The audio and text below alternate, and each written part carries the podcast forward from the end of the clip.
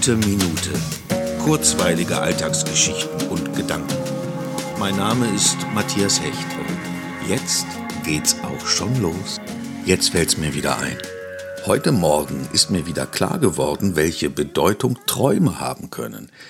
Wie sehr unser Unterbewusstsein einerseits Dinge unseres Tages verarbeitet, aber andererseits auch sozusagen für uns vorarbeiten kann weil wir die Entwürfe des Unterbewusstseins für unser täglich bewusstes Leben nutzen können. Obwohl Träume oft so verrückt und unrealistisch wirken, enthalten sie doch Elemente, die das Handeln nachträglich beeinflussen können.